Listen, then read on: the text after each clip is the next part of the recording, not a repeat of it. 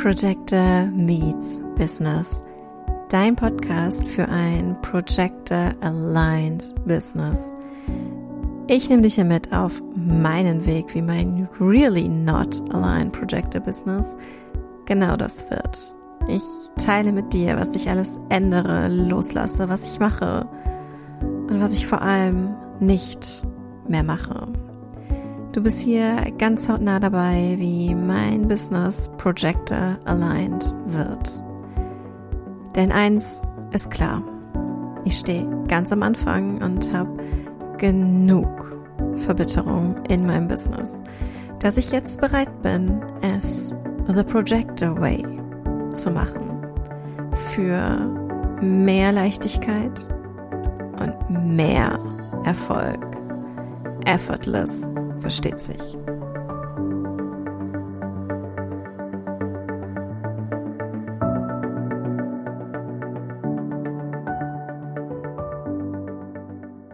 Hello, hello und willkommen zur zweiten Folge bei Projector Meets Business und ich möchte dich heute einmal so ein bisschen reinnehmen, warum ich mein Business überhaupt angefangen habe, welche Intention ich damals wahrscheinlich eher unbewusst, aber welche Intention ich so da hatte, weil mein Plan und mein Wunsch und meine Vision war es niemals, ähm, selbstständig zu werden. Im Gegenteil. Das ist, glaube ich, so das Ding, was mir in der Kindheit am meisten ausgetrieben wurde, weil das ist ja nicht sicher. Und ich erinnere mich an so ein paar Berufswünsche in der Kindheit, sowas wie Autorin werden. Ich habe gerne Geschichten geschrieben, ich habe gerne Gedichte geschrieben und dachte so, Autorin ist so ein richtig geiler Job. Und meine Mama machte mir ziemlich schnell klar, ah, Kind, da bist du selbstständig. Ah, die ist nicht gut. Und dann habe ich diesen Traum auch ganz schnell aufgegeben. Side Note hier, das ist mittlerweile ein Traum, der wieder da ist, den ich wieder mir erlaube und den ich mir auch dieses Leben tatsächlich einfach erfüllen werde. Period. Ähm, also, man hat mir irgendwie in der Kindheit so mitgegeben, Selbstständigkeit ist unsicher und was irgendwie extrem wichtig ist bei der Berufswahl ist Sicherheit. Und so sieht mein Lebenslauf auch aus. Mein Lebenslauf ist arschlangweilig bis zu einem bestimmten Punkt. Ähm, und auf dem Papier sieht er immer noch gut aus. Ähm, ich habe ganz klassisch Gymnasium, Abi. Danach habe ich nicht studiert, weil ich keinen Bock mehr auf Lernen hatte. Ich wollte irgendwie was tun, habe deswegen eine Ausbildung zur Steuerfachangestellten gemacht. Dass ich nicht studiert habe, ist mir danach relativ schnell auf meine eigenen Füße gefallen, nicht weil ich nicht qualifiziert genug gewesen wäre, sondern weil ich mich hardcore minderwertig gefühlt habe, weil alle um mich herum in meinem Freundeskreis haben studiert, haben sogar die meisten tatsächlich so ein duales Studium mit Ausbildung gemacht. Und als sie so alle in die Richtung Bachelor gingen, habe ich mir so gedacht, fuck, ich habe ja nur eine Ausbildung. Ich bin die mit nur einer Ausbildung und habe mir dann gedacht, okay, dann mache ich jetzt auch noch ein Studium. Wenn man aber einmal gearbeitet hat, dann hört man nicht wieder auf zu arbeiten. Also habe ich das Ganze nebenberuflich abends gemacht für den Preis eines Kleinwagens, würde ich behaupten. Ähm, aber da war auch überall war so wirklich der Fokus, was ist sicher. Ich habe dann Steuerrecht studiert ähm, das fand meine Mutter toll. Das fand auch mein Chef toll. Der hatte dann schon so die Vision, ah, können Sie irgendwann Steuerberaterin werden? Ich dachte so, ja, geiler Shit, so. So das Schild gesehen, Steuerberaterin. Ja, geil. Klingt irgendwie nach Ansehen und klingt auch vor allem nach richtig viel Sicherheit. Und deswegen bin ich weitergegangen. Bei dass zwei Dinge waren, die mir irgendwie total wichtig waren. Zum einen Sicherheit und zum anderen Ansehen und damit gleichgesetzt, ich werde gesehen. Und ich sollte in den nächsten Jahren noch herausfinden, was das eigentlich für eine Wunde ist. Ähm, Ja, jeder Projector wird sich jetzt denken, ja, fuck it. I know you. Ähm, ja, also sagen wir es mal so, ich habe den Job jetzt nicht geliebt. Im Gegenteil, ich fand ihn ziemlich kacke. Ähm, Schule und Studium lief super und deswegen dachte ich, naja, es scheint mir ja zu liegen, das muss irgendwie das Richtige sein. Es fühlte sich aber nicht gut an. Ich habe den Job gehasst. Ich bin mit Bauchschmerzen zum Job gegangen. Ähm, und ich fühlte mich mit meinen damals Mitte, Ende 20, ich fühlte mich richtig festgefahren und dachte mir, ja, das ist jetzt das, was ich mein Leben lang machen muss. Geil.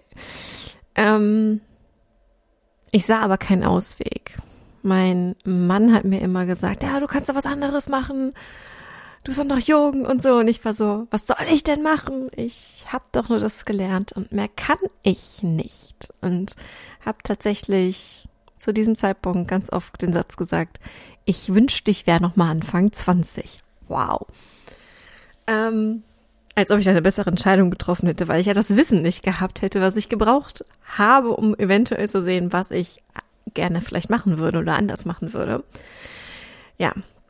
Und da ich so festgefahren war und nicht wusste, was ich will, hat mich mein Körper einfach gebremst. Ich war ständig krank und irgendwann war ich so krank, dass ich erstmal nicht mehr arbeiten gehen konnte und das für eine sehr lange Zeit. Ich war fast ein ganzes Jahr krankgeschrieben. Hier kurz mal eine kleine Triggerwarnung. Ich werde jetzt über eine psychische Krankheit kurz sprechen. Ähm, ich war richtig depressiv.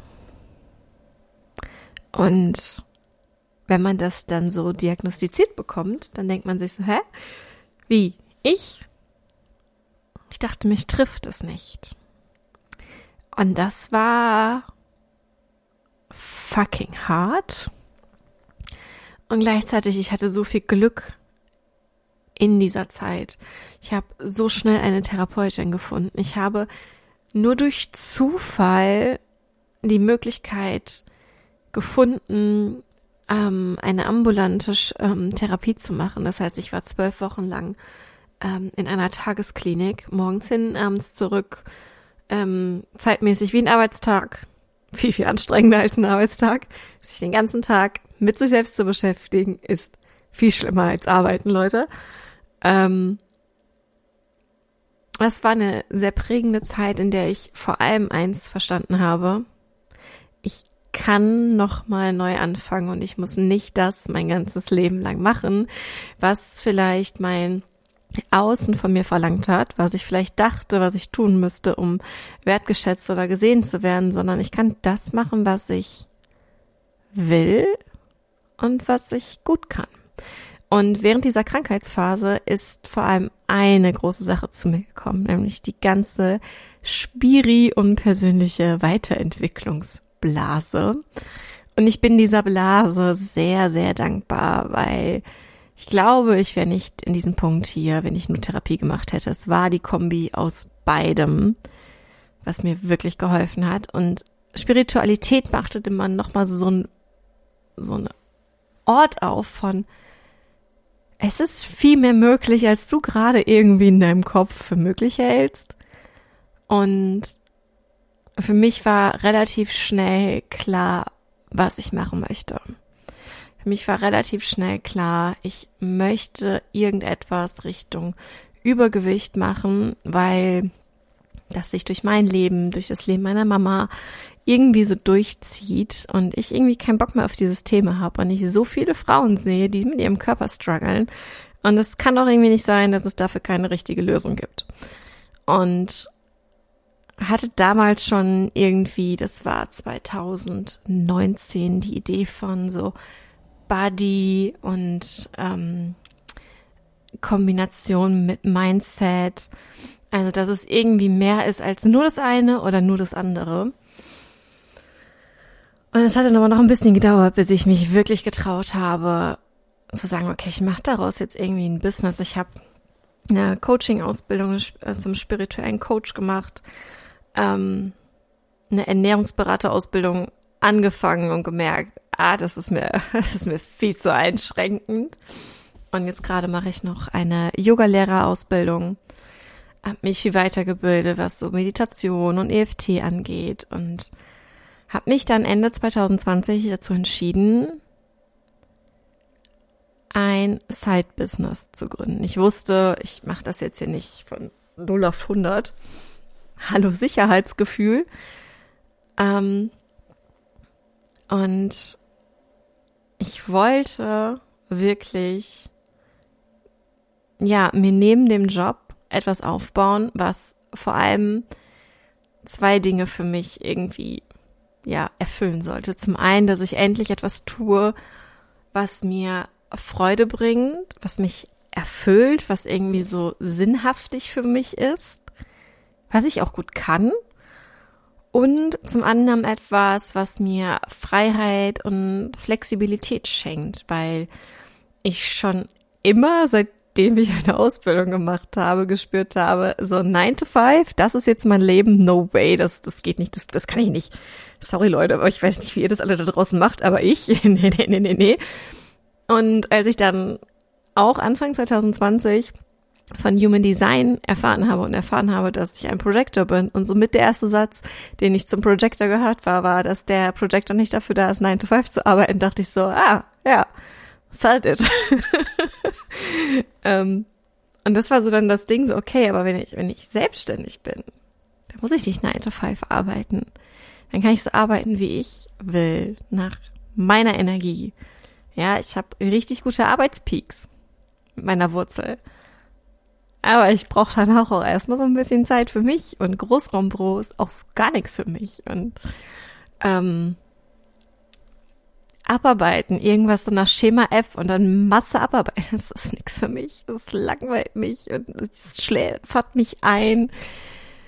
Und das war so das, okay, aber mit einem Business kann ich das halt alles so machen, wie ich will. Wie geil ist das denn? Also, aufgrund des Sicherheitsgefühls, go for it, aber halt im Side-Business-Modus. Und das habe ich 2021 quasi komplett versucht aufzubauen, neben einem 40-Stunden-Job. So, und jetzt mal ein kleiner Spoiler-Alarm. Es hat nicht funktioniert, weil, ja, der Projector ist nicht dafür, 9 to 5 zu arbeiten und erst recht nicht 9 to 5 plus X. was ich 2021 komplett gemacht habe. Und das obwohl ich sogar eine Kundin ein komplettes, komplettes, ein halbes Jahr lang eins zu eins begleitet habe. Und da hat mich richtig geärgert, dass es nicht mehr waren, aber ich hätte gar keine energetische Kapazität für mehr gehabt. So, diese eine Kundin hat ja mein, meine Zeit, die ich noch irgendwie hatte, komplett irgendwie in Anspruch genommen. Mit, weiß ich nicht, Marketingaufbau, Instagram, Mehrwert erstellen, whatever. Und so habe ich irgendwie 2021 gecheckt, okay, das kann so nicht weitergehen. Ich muss irgendwas ändern und habe mich dann für 2022 entschieden, die Stunden zu reduzieren. Und das war für mich schon super krass. Das war super scary, super krass, weil ich weiß nicht, wie es dir in deinem Umfeld geht, aber ich kenne Teilzeitkräfte immer nur, weil sie Kinder kriegen. Ich kannte bis dahin noch keinen Fall, der gesagt hat, ja, ich meine Stunden reduziert, weil ich Bock hatte. ähm, es war also irgendwie richtig krass, aber ich habe auch wirklich in dem Moment wirklich auch Glück gehabt. Meine Chefin war super verständnisvoll und ähm, ja, so habe ich die Stunden reduziert. Und ich muss sagen, ich glaube, das war die geilste Entscheidung, die ich bislang getroffen habe, weil es einfach so viel so viel, viel, viel besser, nur sechs Stunden zu arbeiten. Oh mein Gott. Ich kann mir gar nicht mehr vorstellen, Vollzeit zu arbeiten. Also like, never ever. Und das ist wirklich auch etwas, was, was ich nicht bereue, was wirklich die allerbeste Entscheidung war und sich wirklich so viel mehr in Alignment mit meiner Energie anfühlt. Es ist auf jeden Fall noch Luft nach oben da, aber es ist schon much, much, much, much better als die 40 Stunden. So, und dann habe ich versucht, diese Zeit natürlich sinnvoll zu nutzen und irgendwie ähm, mir alles anzueignen, was ich jetzt irgendwie brauche an Workshops, an Coachings, an was muss ich denn jetzt genau machen? was muss ich denn jetzt wie posten? Und ich brauche auf jeden Fall irgendwie ganz viele Angebote und ich brauche was kostenloses, ich brauche ein Einsteckerprodukt. Da muss das die Produkttreppe hochgehen und bam, bam, bam, bam, bam. Und äh, ja, machen wir mal kurz einen Schnelldurchlauf durch 2022. Was ich mir in 2022 kreiert habe, ist keine Freiheit, definitiv keine Flexibilität. Es ist vor allem Angepasstheit, weil ich all die Dinge nur so gemacht habe, wie man sie halt machen sollte.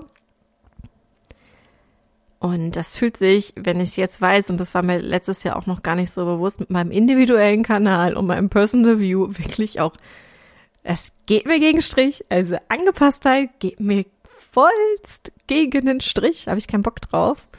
Was ich mir letztes Jahr auch kreiert habe, ist richtig, richtig viel Druck. Druck, zu, ständig zu launchen, ständig irgendwelche Produkte zu kreieren, umzusetzen, Kurse zu erstellen Druck zu verkaufen, Druck, dass jetzt endlich die Umsätze durch die Decke gehen, dass es jetzt endlich funktioniert. Und at the end, fucking Verbitterung.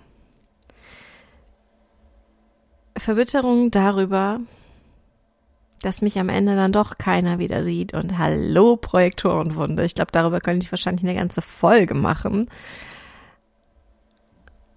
Ja, es war viel Verbitterung so dass ich jetzt hier sitze und nicht ansatzweise das bislang geschafft habe, was ich wollte, nämlich Flexibilität, Freiheit und Erfüllung in einer sinnstiftenden Arbeit habe ich mir Druck, Angepasstheit und Verbitterung kreiert.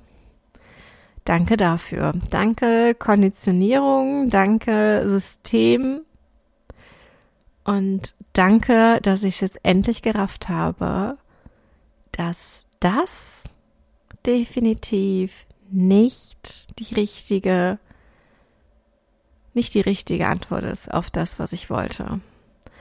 Und was jetzt wirklich am Ende dazu geführt hat, dass ich aus dieser Konditionierung aufgewacht bin und gemerkt habe, irgendetwas muss sich ändern, sonst drehe ich durch.